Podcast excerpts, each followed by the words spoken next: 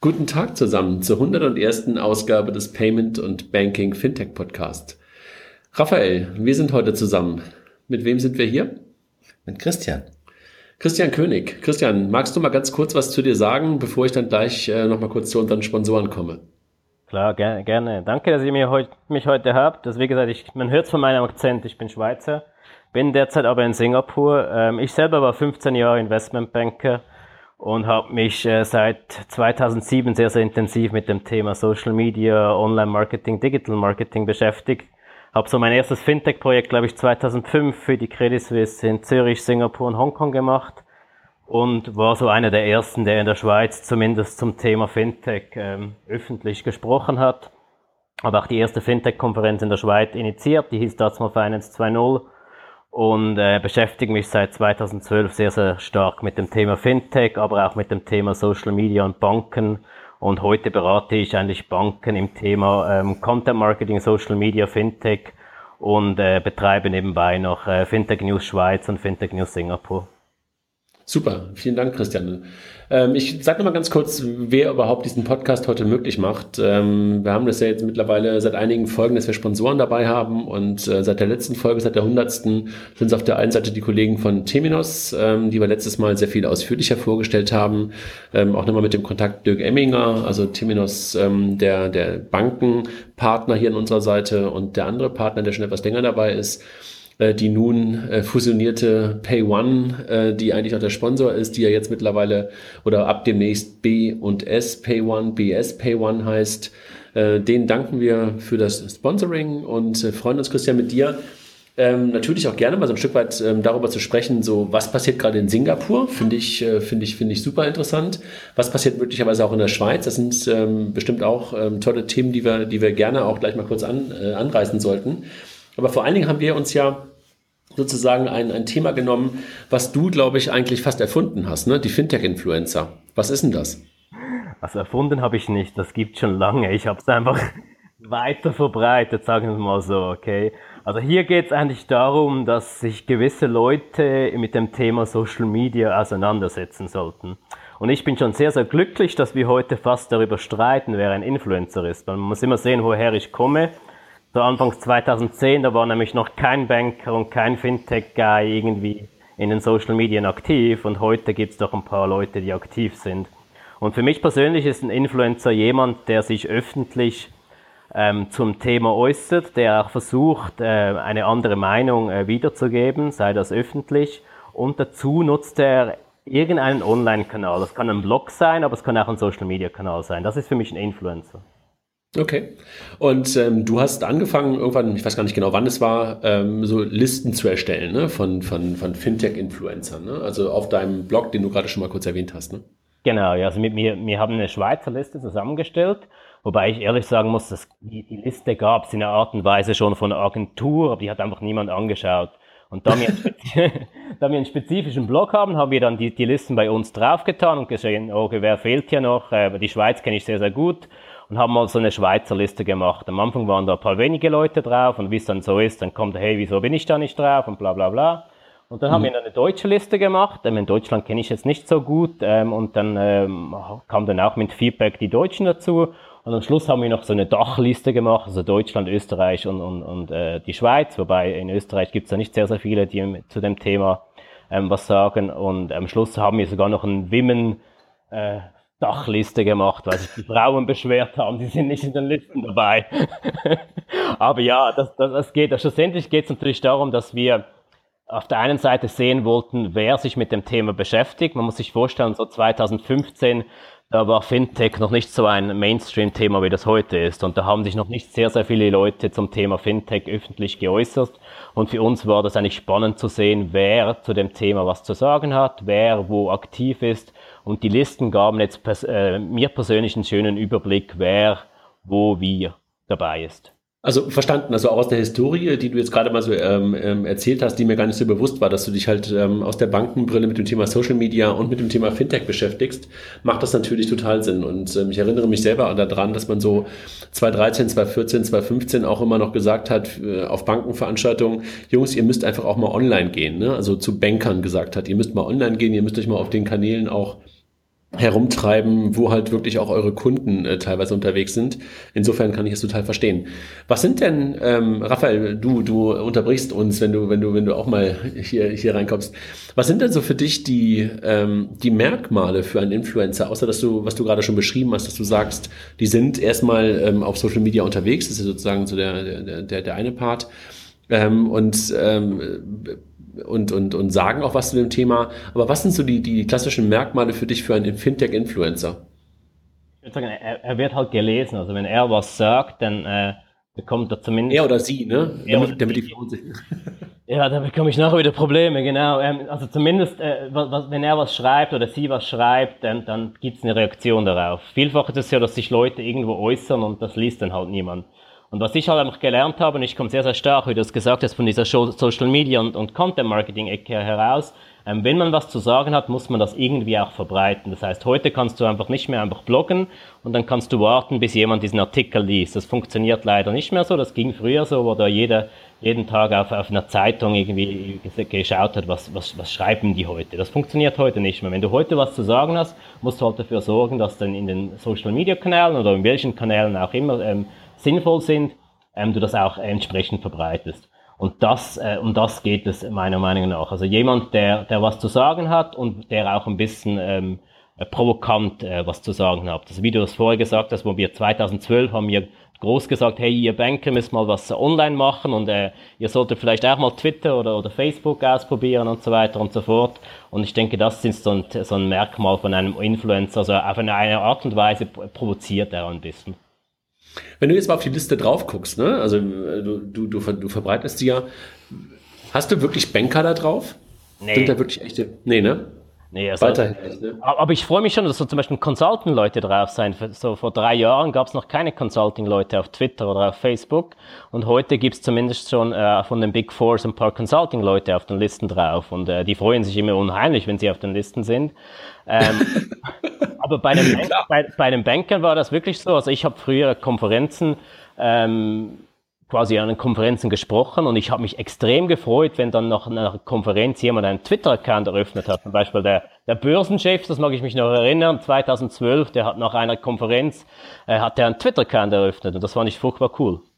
Ja, okay. Ja. Und der äh, Oliver Bussmann heißt er, glaube ich, ne? Das war, glaube ich, irgendwie immer in der Schweiz derjenige, der wahrscheinlich als Banker mit am meisten, mit, mit am weitesten vorne war, ne? Nee, also das war jetzt ein anderer, das war jetzt ein, ein anderer Chef, aber das ist egal. Also, also, das nee, nee, aber schon klar, nee, nee, äh, verstanden. Aber der, der war derjenige, den, den ich jedenfalls auf Twitter dann sehr, sehr schnell und sehr, sehr ähm, stark wahrgenommen habe, ne? Genau, ich mache es ein Beispiel. Also ich, ich will keine Namen nennen, aber es gibt zum Beispiel wirklich so Group Managing Directors bei der UBS, ähm, die heutzutage ähm, Social Media in der Kommunikation auch mit Influencern, also mit Leuten nutzen. Das heißt, ich kommuniziere mit denen über Direct Message bei Twitter. Das wäre vor Jahren eigentlich noch nicht vor, ähm, vorstellbar. Ich, das Beispiel Andreas auch, da hast du recht. Das, ja, genau. ja, das ist auch echt. Stimmt, also äh, gebe ich dir recht. Also zum Beispiel, äh, wenn, wenn wir den gleichen Andreas meinen, wahrscheinlich meinen wir den, den, den, den, genau. denselben, ähm, dann habe ich den sogar bei Twitter kennengelernt und äh, haben uns darüber halt immer wieder auch ähm, gefunden und auch danach auch, auch persönlich getroffen. Also wir kannten uns erst über Twitter und um uns danach dann auch persönlich kennenzulernen. Schon lustig. Raphael, du hast noch gar nichts gesagt. Soll ich auch mal was sagen? Ja, klar. ähm, Christian, magst du ein bisschen was dazu sagen, wie die Liste zustande kommt? Du hattest das kurz angerissen, mhm. ähm, aber ich glaube, es gibt immer noch so das Missverständnis, dass das einfach eine vollautomatisierte Liste ist. Dem ist gar nicht so. Die ist basiert auf dem sogenannten Cloud Score, aber ihr geht da selber nochmal rüber und selektiert nach, richtig? Genau, so wie die ursprünglich entstanden ist. Also in, in Deutschland habe ich mich mit Marc Bernecker ähm, zusammengesetzt und wir haben geschaut, wer in Deutschland was zu sagen hat in den sozialen Medien über Fintech. Dann haben wir eine erste Liste erstellt und all die Leute, die auf den Listen waren, die haben also wirklich zum Thema Fintech sich auseinandergesetzt. Ähm, dann haben wir die erste Liste publiziert und dann gab es massenweise Feedback, sicherlich 50 oder 60 Mails, sage, hey, ähm, ich, hör, ich gehöre doch auch auf die Liste. Dann haben wir jeden manuell überprüft, ob der wirklich zu Fintech was zu sagen hat. Weil es gab dann auch Leute, die, die wollten auf die Liste drauf, die haben sich aber nie zum Thema Fintech geäußert und die haben wir dann nicht in die Listen reingelassen. Das heißt, alle Leute, die auf der Liste sind, die wurden von uns manuell oder auch mit Tools also überprüft, ob die, ob die sich wirklich zum Thema Fintech äußern. Und dann hat das halt eine Eigendynamik gegeben. Dann sind immer mehr Leute auf die Listen gekommen. Dann haben wir schlussendlich die Top 30 dann jeden Monat äh, veröffentlicht. Und ähm, wie gesagt, das ist basierend auf dem Cloud Score. Der hat seine Schwächen, hat aber auch seine Vorteile. Auf das kommen wir sicherlich noch zu sprechen. Und uns hilft der Cloud Score hier einfach ein Ranking zu machen, weil wir nichts Besseres gefunden haben. Mhm. Jetzt habt ihr aber ähm, eure Definition von, von Fintech-Influencer, ähm, und das ist, glaube ich, auch einer der Punkte, wo man sich halt darüber ähm, herrlich diskutieren kann, ist, ähm, wenn ich mir gerade die aktuelle äh, Liste für Deutschland angucke, ähm, habt ihr halt auch äh, nicht personenbezogene Twitter-Accounts mit dabei oder nicht personenbezogene ähm, Influencer dabei. Ähm, gibt es einen Grund, warum? Also ich, ich kenne andere Listen, wo im Endeffekt dann zum Teil äh, Company-Accounts mit rein gebastelt sind, äh, weil die sich auch äh, sehr divers äußern. Ähm, bei euch scheint das bis auf zwei Ausnahmen fast immer personenbezogen zu sein. Also ist ein Influencer für euch per se eine Person oder kann das auch eine Organisation sein? Kann auch eine Organisation sein. Per se führen wir zwei Listen, das äh, weiß man vielleicht gar nicht. Wir haben eine Startup-Liste, eine Fintech-Startup-Liste wo wir, wo rein, wo wir rein die Fintech-Startups ranken. Und die zweite Liste, hier geht es um Personen und Organisationen, was per se nicht ein Startup ist. Mhm. Genau. Okay. okay. Und da finden wir jetzt persönlich halt auch einen Account, zum Beispiel so einen Account wie Fintech Germany oder, oder in der Schweiz Fintech Switzerland, was wir jetzt persönlich betreiben, der sich halt täglich zum Thema Fintech äußert und auch versucht, diese Themen jetzt äh, einigermaßen gescheit zu kuratieren, gehören auf so eine Liste. Ja, absolut. Ähm, Nochmal für, für dich, vielleicht nochmal die Frage, wozu sind diese Influencer für dich gut? Du hast es vorhin schon mal angerissen. Also ähm, was, was bringen sie aus deiner Perspektive? Also warum ist es gut, auch so eine Liste zu haben und, und, und solche Leute möglicherweise auch zu ranken? Also ich persönlich in, in der Schweiz habe ich ähm, bei allen Top 30 habe ich alle mal persönlich getroffen. Und okay. wie, du, wie, du, das sagst, man trifft sich hier ähm, eigentlich das erste Mal via, via die Direct Message bei Twitter. Und das finde ich cool. Und mhm. jede, und alle diese Leute, die sind sehr, sehr offen. Früher musste ich da die Leute via Mail oder Telefon mühsam erreichen. Aber die Leute, die wirklich auf Social Media aktiv sind, die kann ich heute über eine Direct Message auf Twitter oder über Facebook ähm, erreichen. Und das finde ich cool. Ähm, und, und um das geht's äh, mir schlussendlich. Mir ging es am, am, am Anfang darum, die verschiedenen Leute von verschiedenen Branchen kennenzulernen. Klar, später ging es dann ähm, gewissen Leuten vielleicht auch wirklich um, um das Ego, um auf diesen Listen zu sein. Das, äh, das wie, wie, wie unterscheidest du zwischen gut und schlecht? Also ich meine, der Cloud Score haben wir gerade schon gesagt, äh, ist natürlich irgendwie in zwei, also ist mit Sicherheit einer der Merkmale, der sich, äh, der, der etabliert ist, würde ich sagen. Äh, irgendwo ist er da und irgendwie wird er auch genutzt.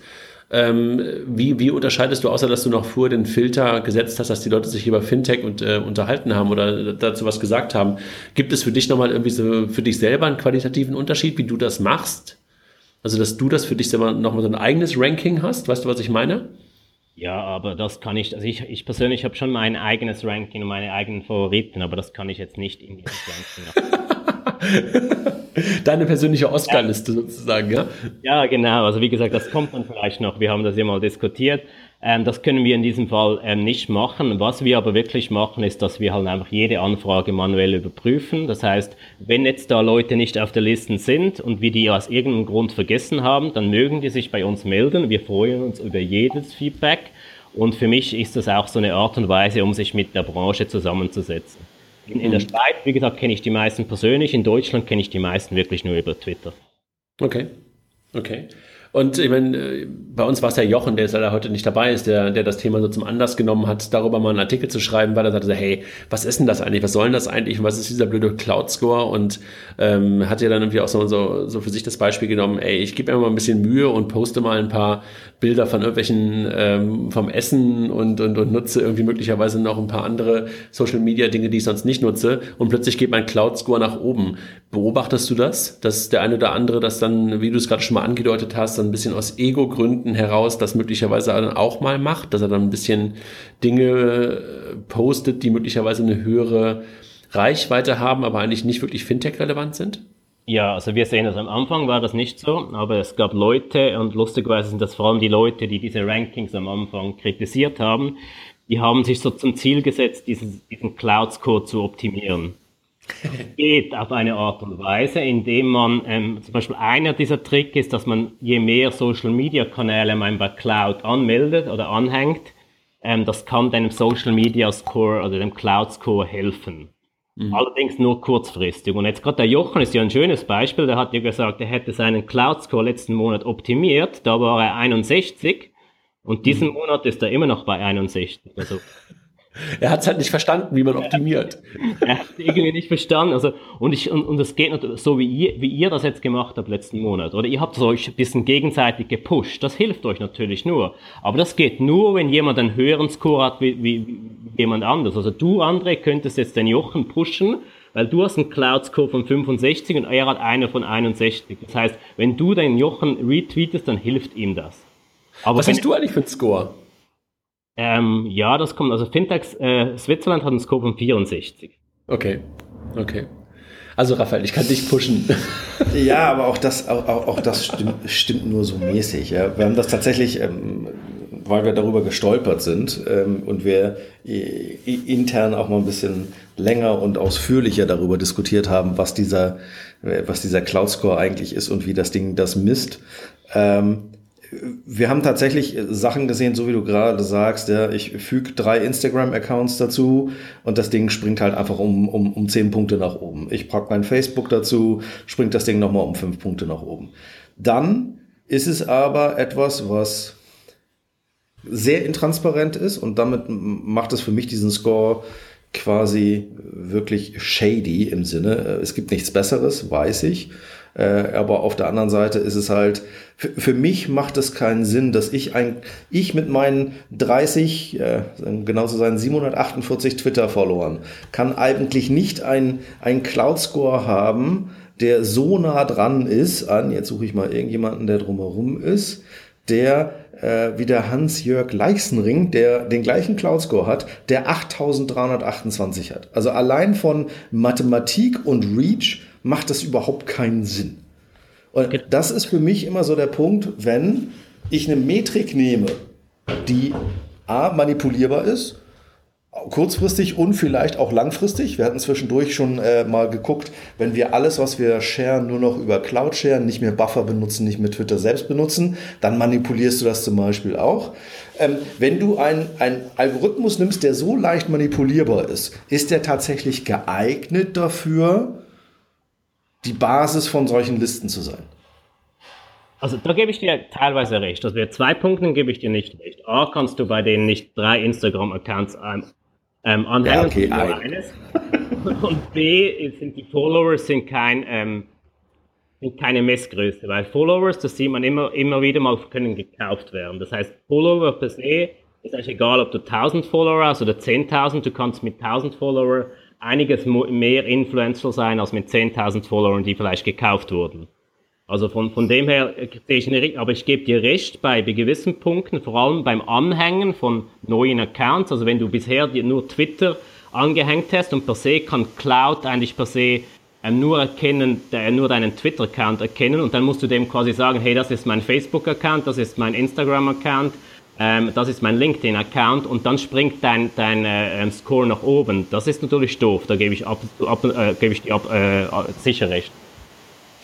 Gibt ihr, habt ihr euch denn mal mit, dem, mit der Möglichkeit auseinandergesetzt, andere Kriterien oder Merkmale für Influencer, für Influencer zu finden? Also ich denke jetzt einfach mal, mal, mal ein bisschen weg von äh, von Social Media, äh, wenn du Autoren hast oder wenn du Professoren hast, dann ist ja das klassische, ähm, der, der, der klassische Merkmal, wie gut ein Professor oder wie gut irgendjemand anderes ist, ist, wie oft taucht er in irgendwelchen Arbeiten auf, also Zitate und Mentions und ähnlich. Ähm, und so etwas lässt sich, wenn man nur Twitter als Maßgabe nimmt, ja relativ einfach auch einfach aus dem, aus dem Twitter-Stream entfernen. Also habt ihr jemals mal drüber nachgedacht, einen eigenen Score aufzubauen? Ja, bedingt. Also A ist das ja nicht ein Fintech-Influencer-Ranking, sondern es ist ein Social-Media-Influencer-Ranking, wie wir das groß eigentlich drüber schreiben. Ähm, es gibt gewisse Kriterien, das haben wir auch schon gemacht, wo man das eigentlich machen könnte. Es gibt auch eine Beratungsfirma, die nennt sich Analytica sowas.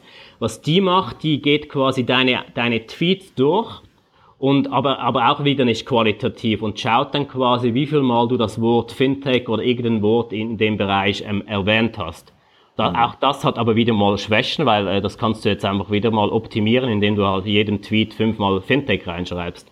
Ähm, ja. Das hat auch seine Schwächen. Und von dort kommen auch diese Listen bitte. Es gibt eine Beratungsfirma, die, die macht nichts anderes wie, wie Influencer Marketing. Und die haben dann so vor zwei Jahren oder so mit diesen Listen angefangen. Und dann äh, haben, haben das viele Leute auch aufgenommen, die sind recht berühmt und die machen dann ihren eigenen Score. Ich, der Score ist aber nichts anderes wie, äh, wie, wie, wie Cloud und die machen dann einfach noch so ein so einen, so einen äh, auf 100 ähm, optimierten ähm, Score, äh, auch das bringt relativ wenig. Also alles, was wir bisher uns angeschaut haben, also wenn man nur so, so solche Messgrößen nimmt, funktioniert nicht. Alles andere, was, was wir uns überlegt haben, wäre zum Beispiel so eine, so eine Abstimmung, was es ab und zu mal gibt. Mhm. Okay. Ähm, jetzt gerade bei der aktuellen Liste gab es ja schon ein paar Leute, die entweder probiert haben zu optimieren oder viele Instagram- und Facebook-Accounts hinzugefügt haben. Es gab, und ich glaube, das ist mir das erste Mal so aktiv aufgefallen, ja viele Leute, die zweistellig gesprungen sind, richtig? Ja, das, das kann absolut, das kommt von, von Dazuhängen von Accounts. Möglicherweise hat dann der Artikel von Jochen doch dazu geführt, dass der eine oder andere sich mal Mühe gegeben hat. Und der ein oder andere hat tatsächlich dann seine Accounts abgehängt. Ja, kann schon sein. Kann schon sein. Ja, wie gesagt, man, man darf das auch nicht so wahnsinnig ernst nehmen. Also es gibt ja. Leute, sobald die ihren Kopf da sehen, die nehmen das extrem ernst. Und ich habe jetzt diesen, diesen Monat extra ein Experiment gemacht. Ich habe keinen einzigen Tweet abgesetzt von den neuen Rankings. Und? Und die haben die Rankings trotzdem von sich aus gefunden. Aber ehrlich gesagt, das war lustig. Jochen fragte irgendwie auch die Tage irgendwann, also eigentlich ist doch schon Mai, wann kommt denn nicht das neue Ranking? Es müsste doch jetzt eigentlich rauskommen, ja? Also das war, also es ist, äh, es ist sozusagen konditioniert. Also hast du gute Arbeit geleistet, Christian. Ja. Also also ich meine, ich finde ich finde das Thema äh, auf eine gewisse Art und Weise sehr lustig. Also ich hoffe, du hast das auch nicht falsch verstanden, als wir das Thema sozusagen so, so in, in Anführungszeichen ein bisschen kritisiert haben, sondern einfach nur mal als Relativierung, wie du es ja gerade auch gesagt hast, äh, zu verstehen. Was man, äh, also ich, meine, ich verstehe das total, dass man einfach das nimmt, was momentan da ist und dieser Cloud Score einfach zwar ein zweifelhafter, aber trotzdem einer, ein, ein Score ist, der einfach da ist, ist einfach, ist einfach hilfreich, dass man sowas nutzen kann. Insofern, glaube ich, kann, kann, man, kann man einfach auch einen, einen Haken hintermachen. Ich würde trotzdem ganz gerne, Raphael, wenn das für dich auch okay ist und, und Christian, wenn du auch nichts hinzuzufügen hast, trotzdem ganz gerne mal von dir da du ja schon lange in der Schweizer und jetzt, wie du es gerade schon sagtest, in der Singapur, wie sagt man, singapurianischen ähm, Fintech-Landschaft unterwegs bist, magst du uns vielleicht einen kleinen Einblick so aus deiner Perspektive mal geben, wie es da momentan so, so abgeht? Wir haben ja so als Deutsche dann immer, immer unseren Silo-Blick äh, ein, ein bisschen und vielleicht kannst du uns ja mal einen kleinen Einblick geben, was in der Schweiz passiert, in der Schweiz passiert ist und was vielleicht auch in Singapur gerade passiert. Ja, sehr, sehr gerne. Also wie gesagt, ähm, die Schweiz ähm, hat sich eigentlich einiges getan, seit, seit ich zumindest 2012 das erste Mal über das Thema gesprochen habe. Mittlerweile ist das so ähnlich wie in Deutschland, dass es fast jede Woche irgendeine Fintech-Konferenz gibt. Ähm, und ähm, das hat seine guten und seine schlechten Seiten, okay? Mhm. Und in Singapur, als ich das erste Mal dort war vor ein paar Jahren, hatte ich das Gefühl, dass Singapur hinter der Schweiz herhängt. Und wenn jemand hinter der Schweiz herhängt, dann ist das schon mal nicht gut, weil die Schweiz ist allgemein in den meisten Themen so ein bisschen langsam am Anfang, okay? Und in Singapur war das dazu mal der Fall, aber mittlerweile ähm, gibt dort vor allem der, der MOS, also die, die Aufsicht, äh, so dermaßen Gas, und mittlerweile ist das so, dass es so viele Investoren in Singapur hat und die suchen händeringend eigentlich noch Fintech-Startups, um zu investieren. Kennst du, kennst, äh, du den Markus, kennst du den Markus Knerk? Ja. Ja, okay. okay. Ich, und und äh, die Leute, wirklich, also es gibt zu wenig gute ähm, Fintech-Startups derzeit, ähm, sowohl in Singapur, aber auch in Südostasien, ähm, um, um zu investieren. Und äh, mittlerweile ist es auch so, dass jede Bank hier einen Innovation Lab hat, weil das eigentlich vom Staat äh, sozusagen mitbezahlt wird.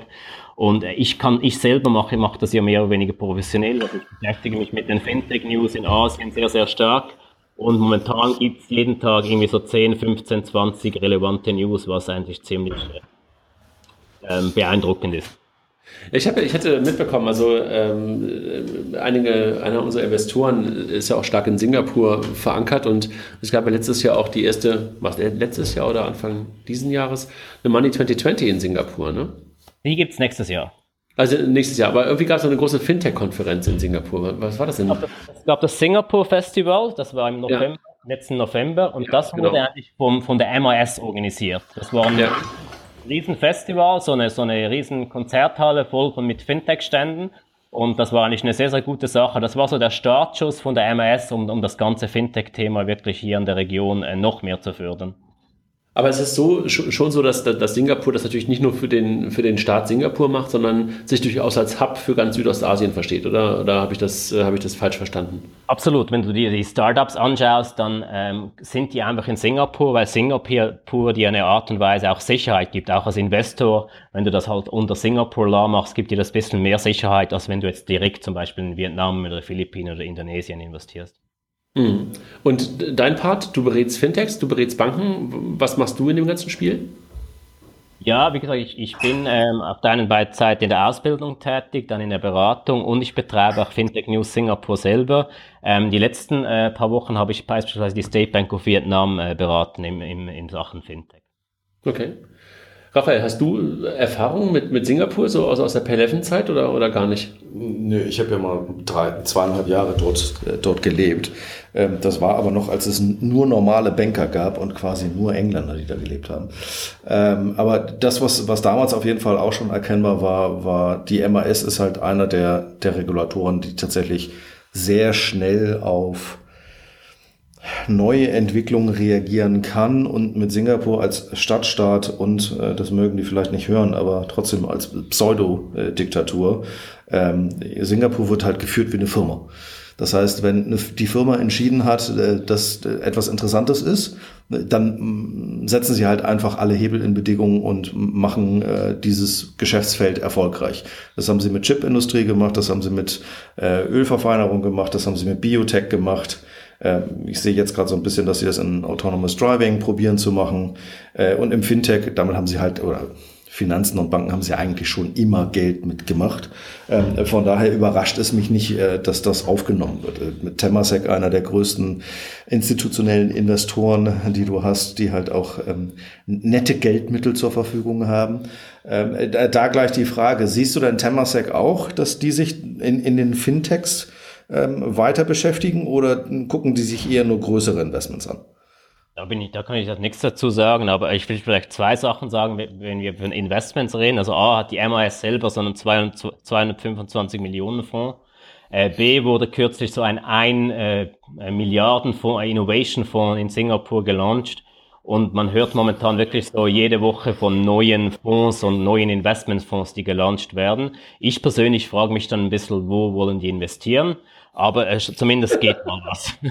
ja, also das, das ist, glaube ich, keine, keine Problematik für Singapur. Wenn du mit europäischen und respektive in Berlin dich mit VCs unterhältst, dann fragen die sich auch, wie sie ihre 100, 150 Millionen gerade investieren sollen. Also das ist, das ist, glaube ich, eher ein anderes Problem, so weltweit. Aber da können Sie ja in sozusagen in die Social Media Influencer-Listen von Fintechs bei dir gucken, ne? Zum Beispiel, dort sind übrigens die, die, die MOS-Leute auch dabei in den Singapur. Die, die gibt es auch in Singapur. Sehr schön. Ja, das ist so.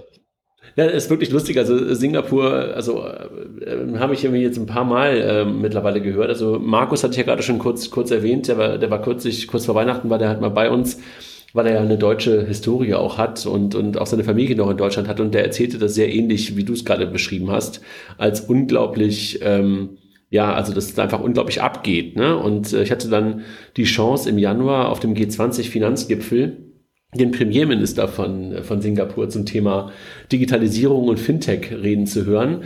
Und es war ein bisschen doof, weil vorher Schäuble geredet hatte und danach de Maizière.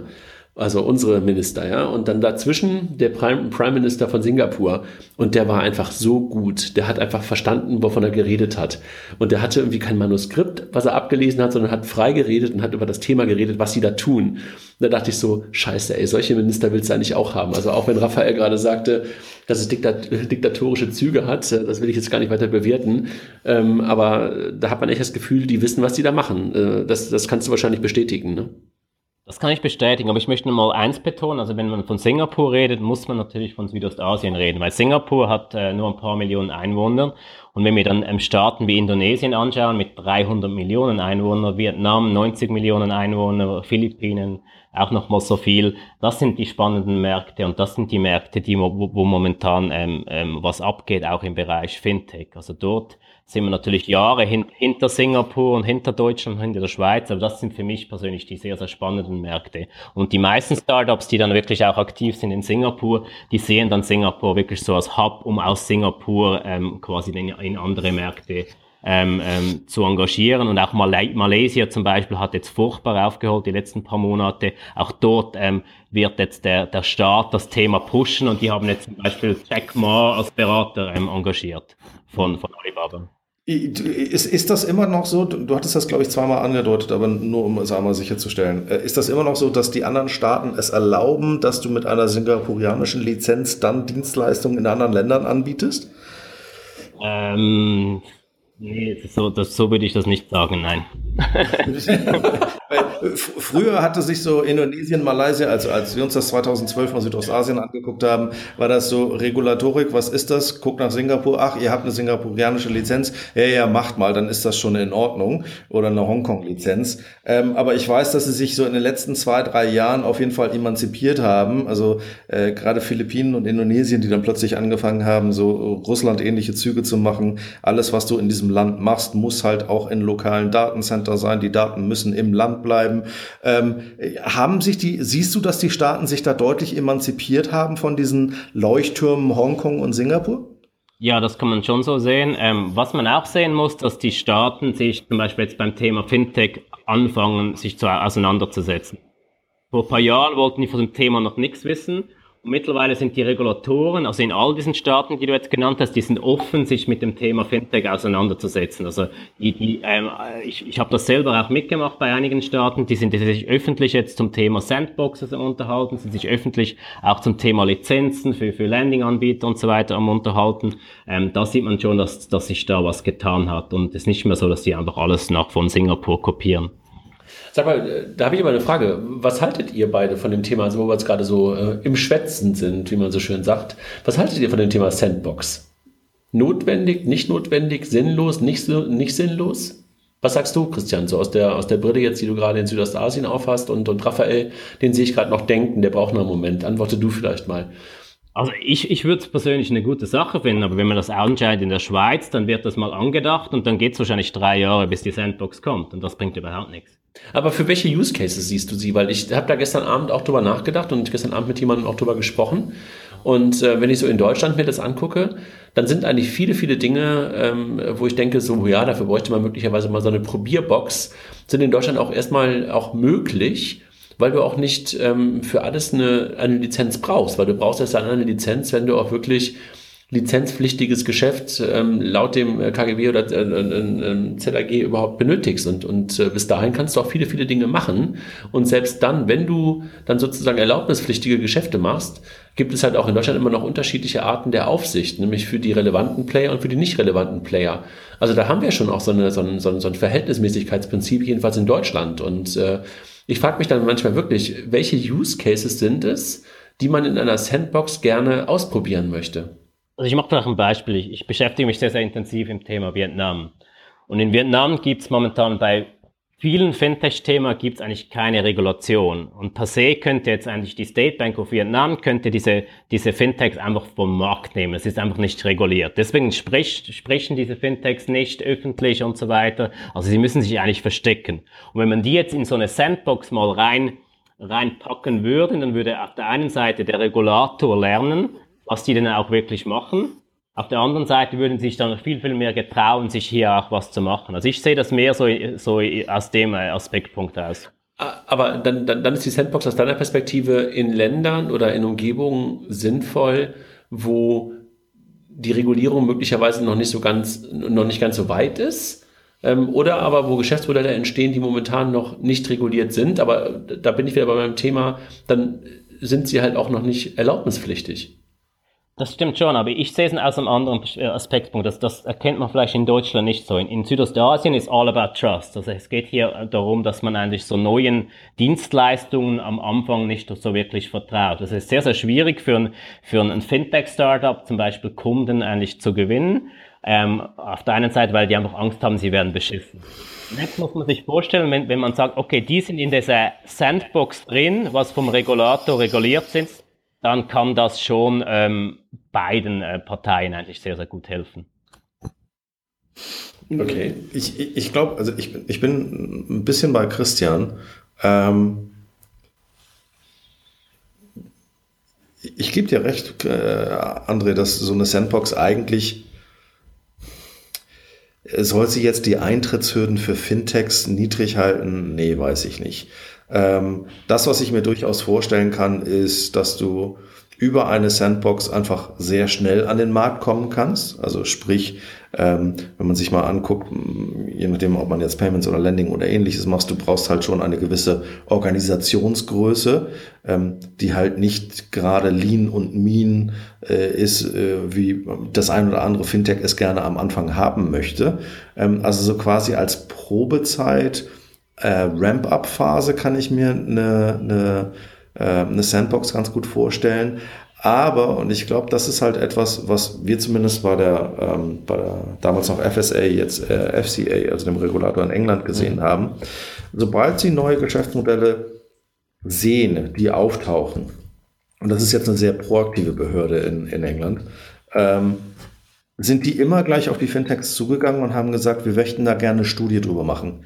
Könntet ihr uns bitte erzählen, was sind die regulatorischen Hürden, die euch am meisten nerven, am meisten stören?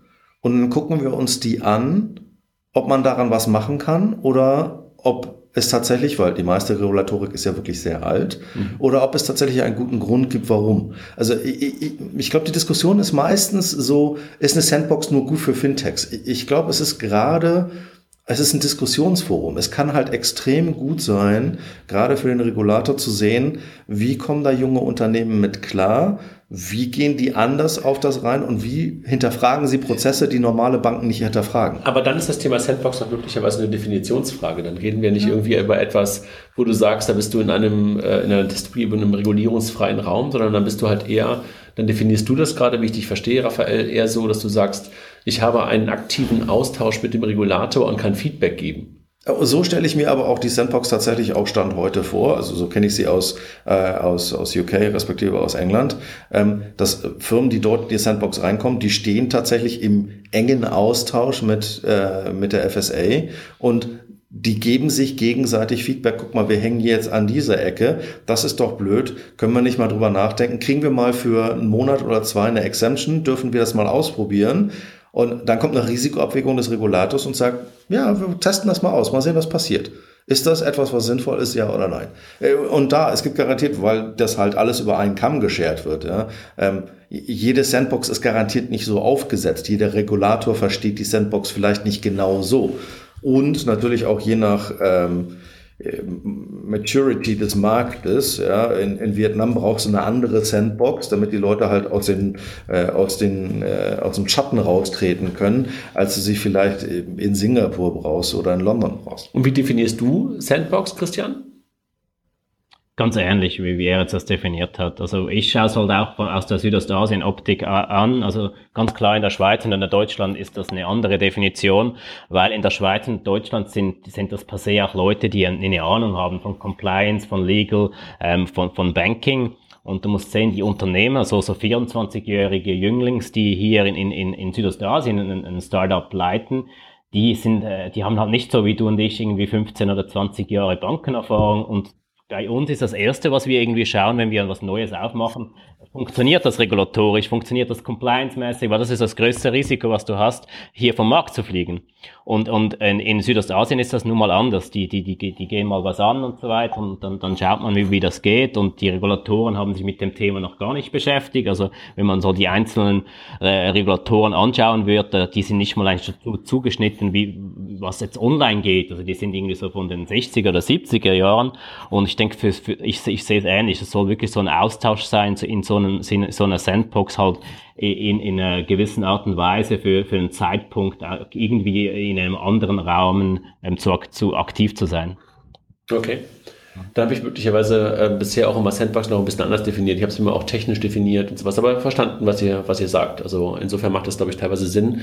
Und äh, aber äh, dann habe ich aber auch das Gefühl, dass sowohl in der Schweiz, äh, Christian, das äh, kriegst du ja wahrscheinlich auch mit bei eurer Aufsicht, als auch in Deutschland äh, da mittlerweile ähm, deutlich andere Rahmenbedingungen auch bestehen, als wir sie vor zwei oder drei Jahren hatten. Ne? Also eine BaFin öffnet sich total, eine Bundesbank öffnet sich total, klingt immer so absolut, aber sehr, sehr stark. Und äh, ich habe auch kürzlich auf einer Konferenz, ähm, die ja jetzt wöchentlich in der Schweiz stattfinden, wie du gerade gesagt hast, ähm, auch jemanden von der, äh, wie heißt eure Aufsicht nochmal? Äh, FINMA.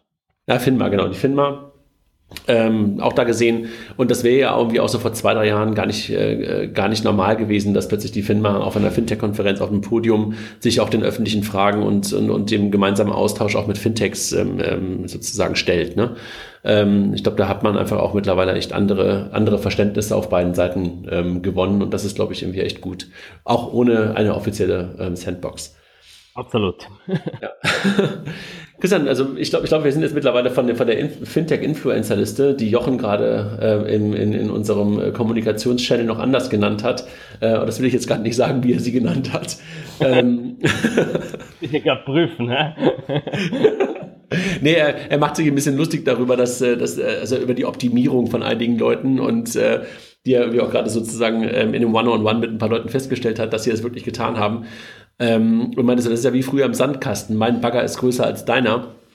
Das war so ein bisschen so, was du ja auch schon vorhin gesagt hast, dass der eine oder andere das wirklich auch als, als Ego-Nummer sieht und darüber machte Jochen sich gerade lustig.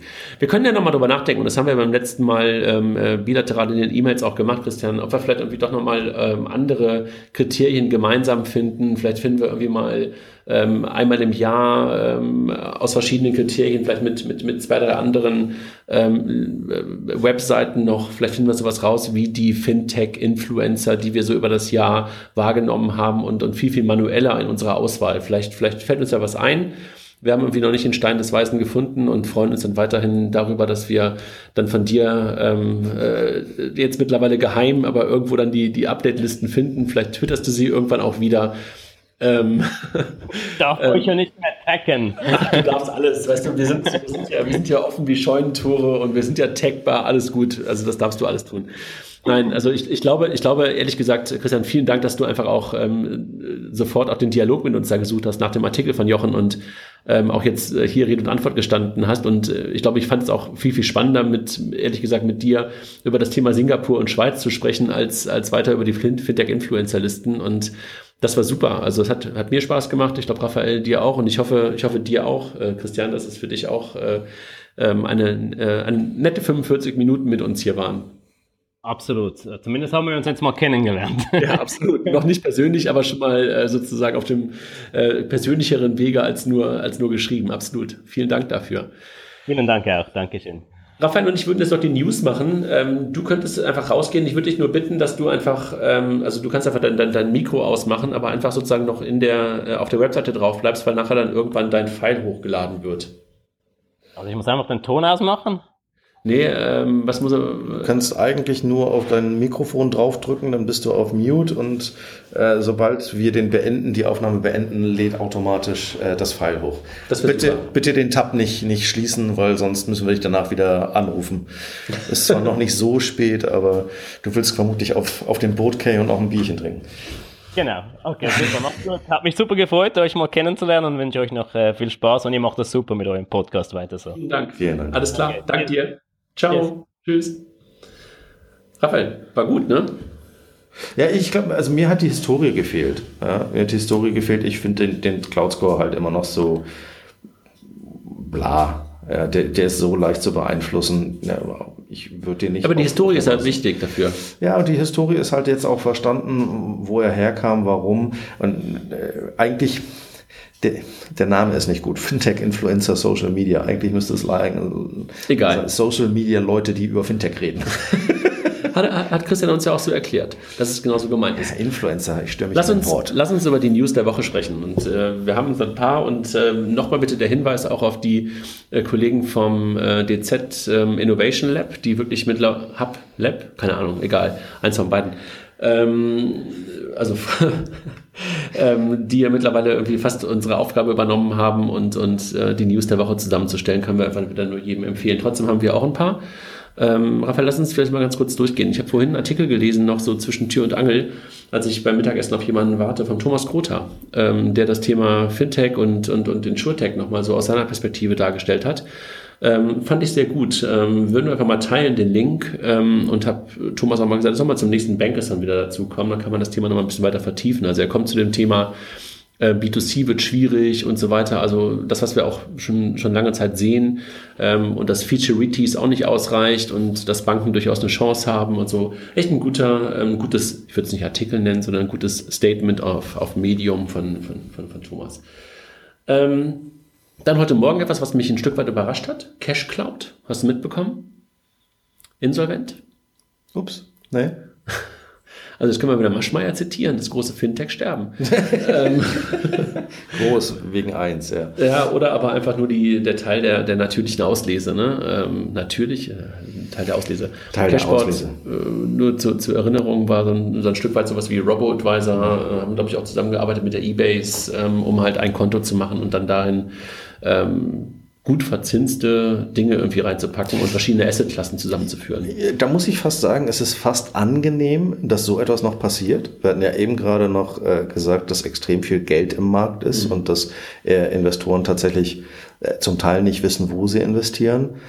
Ähm, ich finde es, so bescheuert sich das gerade anhört, aber ich finde es eigentlich gut, dass dann trotzdem Geschäftsmodelle, die nicht funktionieren, ähm, wenigstens dann auch vom Markt gekegelt werden und nicht Geld aufsaugen, was dann halt äh, anderen Firmen nicht zur Verfügung steht. Du sozusagen gerettet werden, weil, weil Geld da ist. Weil einfach Geld da ist, genau. Mhm.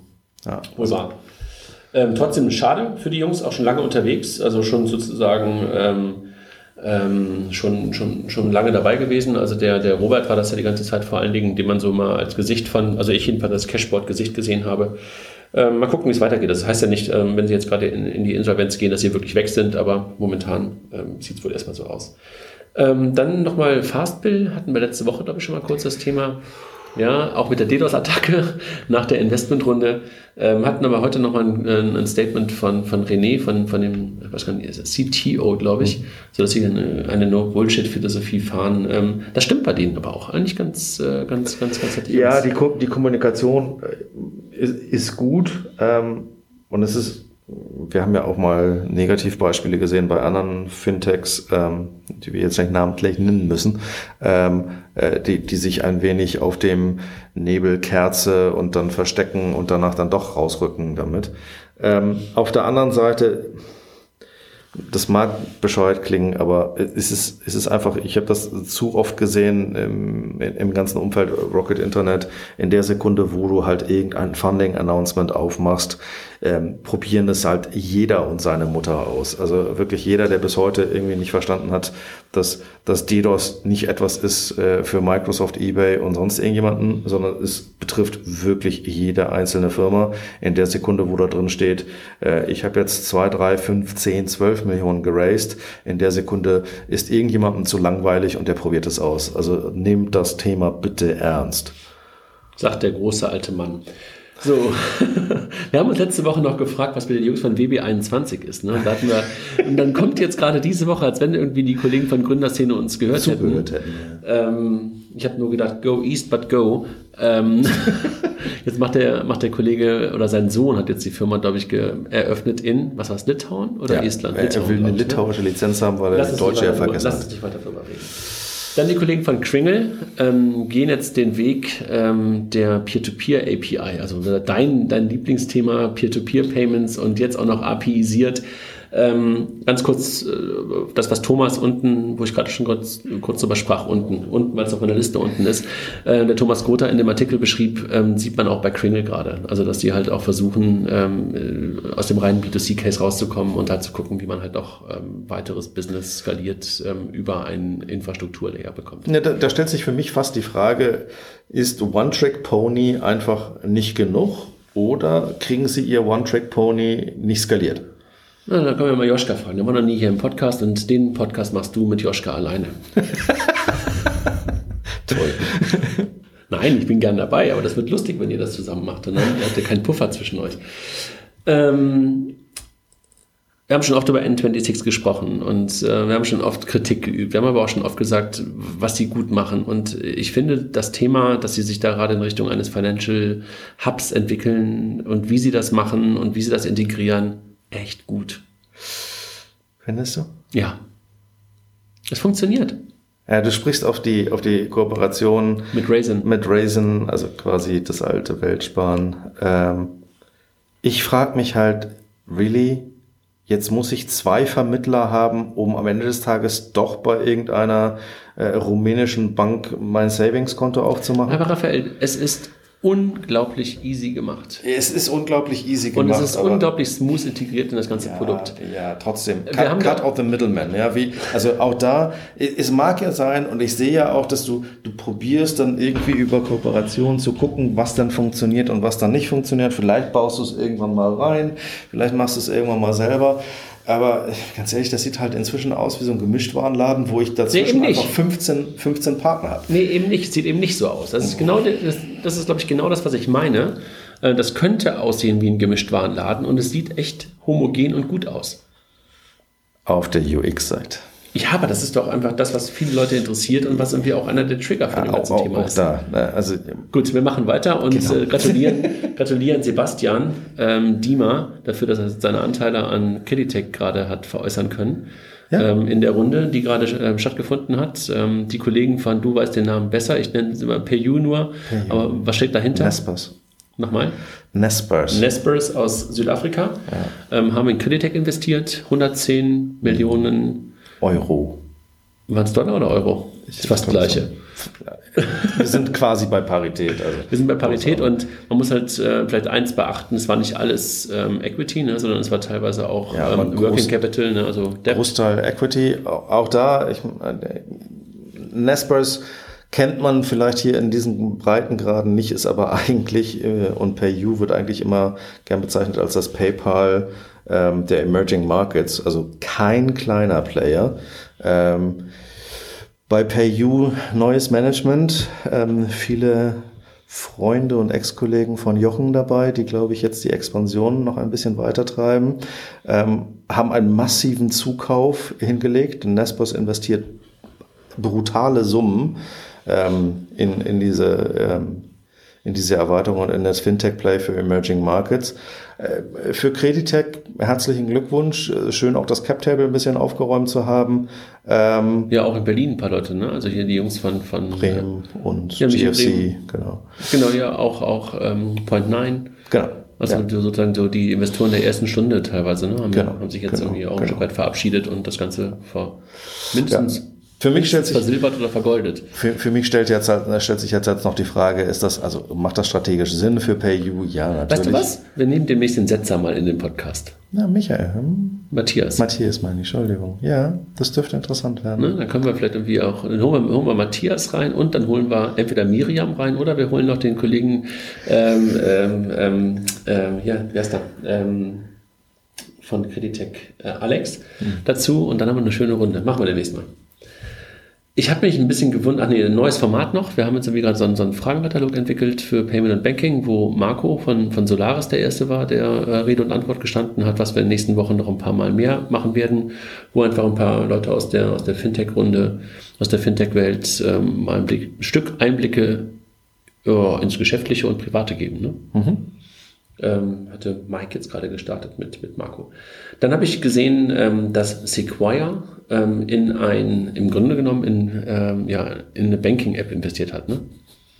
Ja, so, so langsam aber sicher äh, hat man fast das Gefühl, als ob die Amis jetzt plötzlich anfangen, die Startups der ersten Welle äh, aus Europa respektive aus Deutschland äh, nachzubauen, respektive dort halt anfangen, ähm, äh, den, den, gleichen Weg zu gehen. Empower heißt es, ne? Ähm, Empower heißt es, klassische Banking-App sieht eigentlich aus wie je, viele Startups, die wir hier irgendwie vor zwei, drei Jahren schon hatten.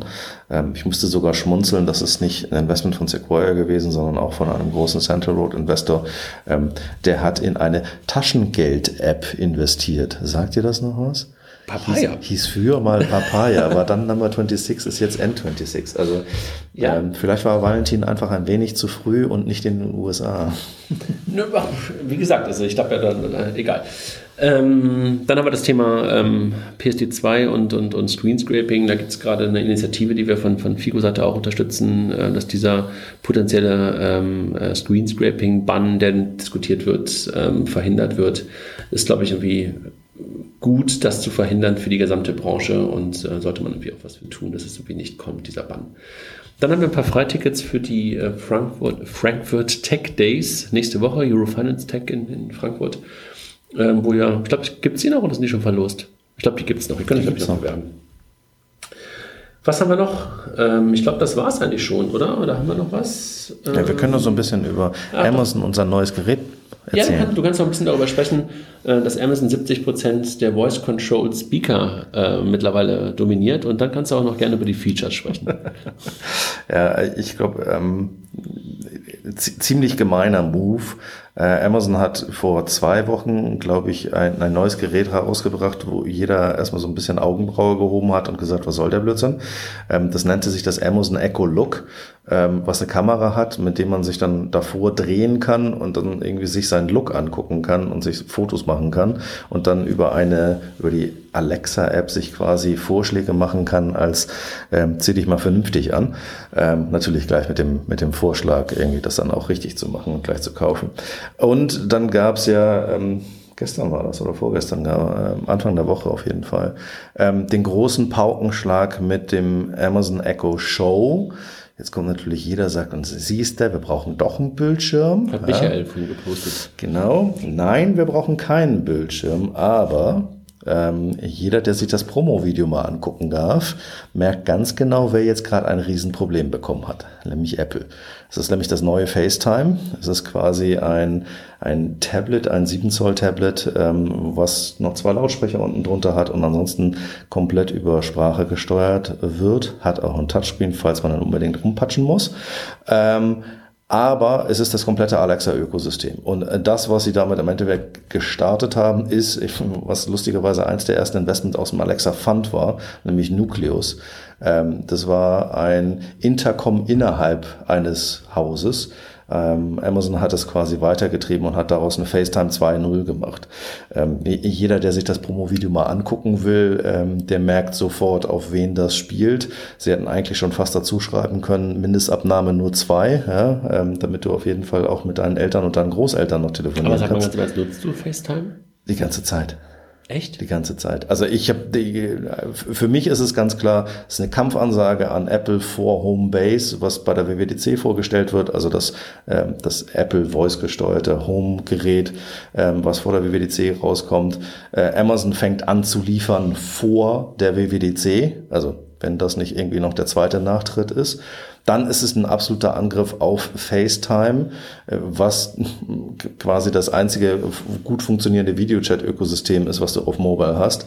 Ähm, und dann hat es Amazon auch noch so clever gelöst, dass es halt auf allen Apps läuft. Und zwar egal, ob das auf Android und oder äh, iOS ist. Das heißt, du kannst halt selbst wenn du unterwegs bist, du brauchst dieses Gerät nicht, du kannst halt einfach FaceTime respektive wie auch immer sie dieses Call nennen wollen.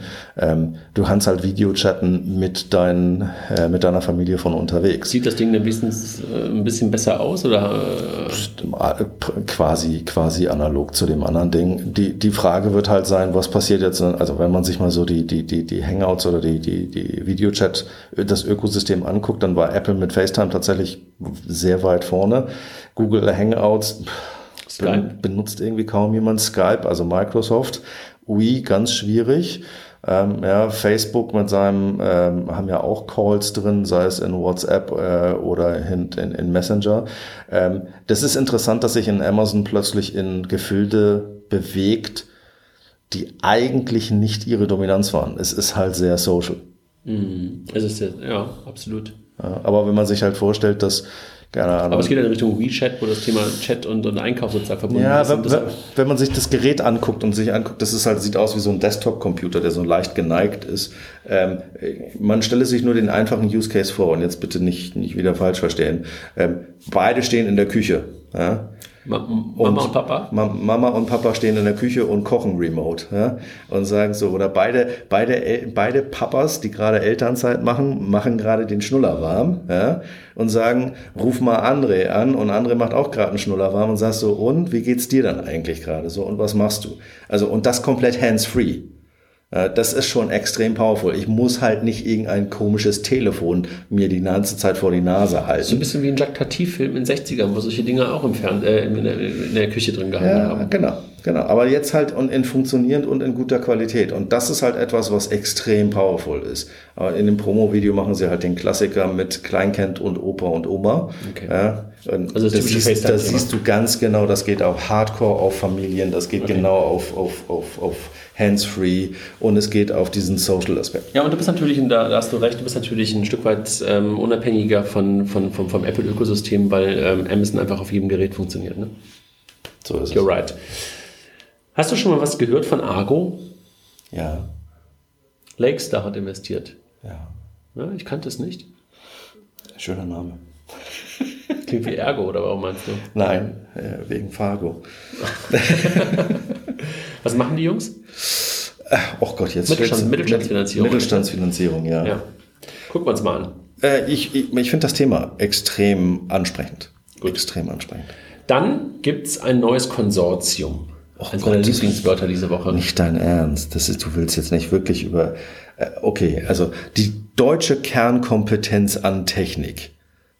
Daimler, jetzt musst du mal weghören, Deutsche Bank, und wer noch? Ja, Allianz war Und noch Allianz dabei. war noch dabei. Vielleicht könnte man Toll Collect dazu nehmen. Ja, genau. Toll Collect, die jetzt gerade irgendwie überführt wurden, dass sie sich das Geld in die Taschen reinpasteln. Ja, könnten wir vielleicht noch äh, irgendwelche anderen Leute, die groß IT-Systeme, Bundeswehr könnte man ja, noch reinbasteln. Hier, ja? hier ist noch dabei, also dieser, ja. Karten, dieser Kartenanbieter. Also unglaublich. Die Jungs sollen jetzt plötzlich äh, was machen? Authentication respektive One-Click-Connect. Nein, eine ID wollen sie uns vergeben, mit der wir uns überall einloggen. Das kannst du mal hart vergessen, bis die Jungs sich überhaupt darüber geeinigt haben, worüber sie nachdenken, habe ich einen Bart und den habe ich eigentlich schon, also aber noch größer. Also das ist so äh, too late, too little, too embarrassing. Ich lasse es mal so stehen. Der, Bund, der Bundesbankvorstand warnt vor der Kryptowährung. Ähm, ja. Karl Ludwig Tiede. Ja, kann man gerne machen. Für die Leute, die am Anfang mal gemeint haben, die sagen, nach dem Gewinn, den ich jetzt gerade habe, kannst du warnen, so viel du lustig bist. Natürlich ist das durchaus vernünftig davor zu warnen. Jetzt bitte nicht irgendwie jeder, der, äh, der die Volksaktie damals mal gekauft hat, äh, jetzt einfach Kryptowährungen kaufen. Es ist hochspekulativ. Ähm, das Ding wird nicht nur nach oben rechts ausschlagen im Sinne von, es wird immer besser und immer teurer. Es wird auch deutliche Rückschläge geben. Ähm, als Bundesbankvorstand hätte ich sowieso mit Kryptowährungen ein Problem, weil ich die nicht kontrollieren kann.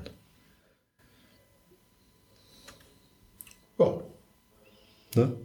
Ja, ist so, ne? Und dann haben wir eine neue Infografik noch, ne? Haben wir. Hat, hat, hat, Kilian ist irgendwie, der, der, sammelt Fleißpunkte, der will uns nur schlecht aussehen lassen nach dem ganzen Ding. Hast du nicht noch einen Artikel offen? Psst. Zwei? Psst. Ich habe auch noch so ein paar Infografiken offen.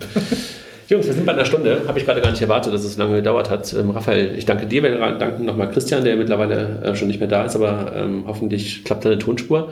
Wir danken nochmal unseren Sponsoren, ähm, PayOne ähm, auf der einen Seite und den Kollegen von Teminos, die das Ganze möglich gemacht haben und ähm, sind dann für diese Woche durch. Ich weiß nicht, wer nächste Woche dran ist. Jochen, glaube ich. Jochen?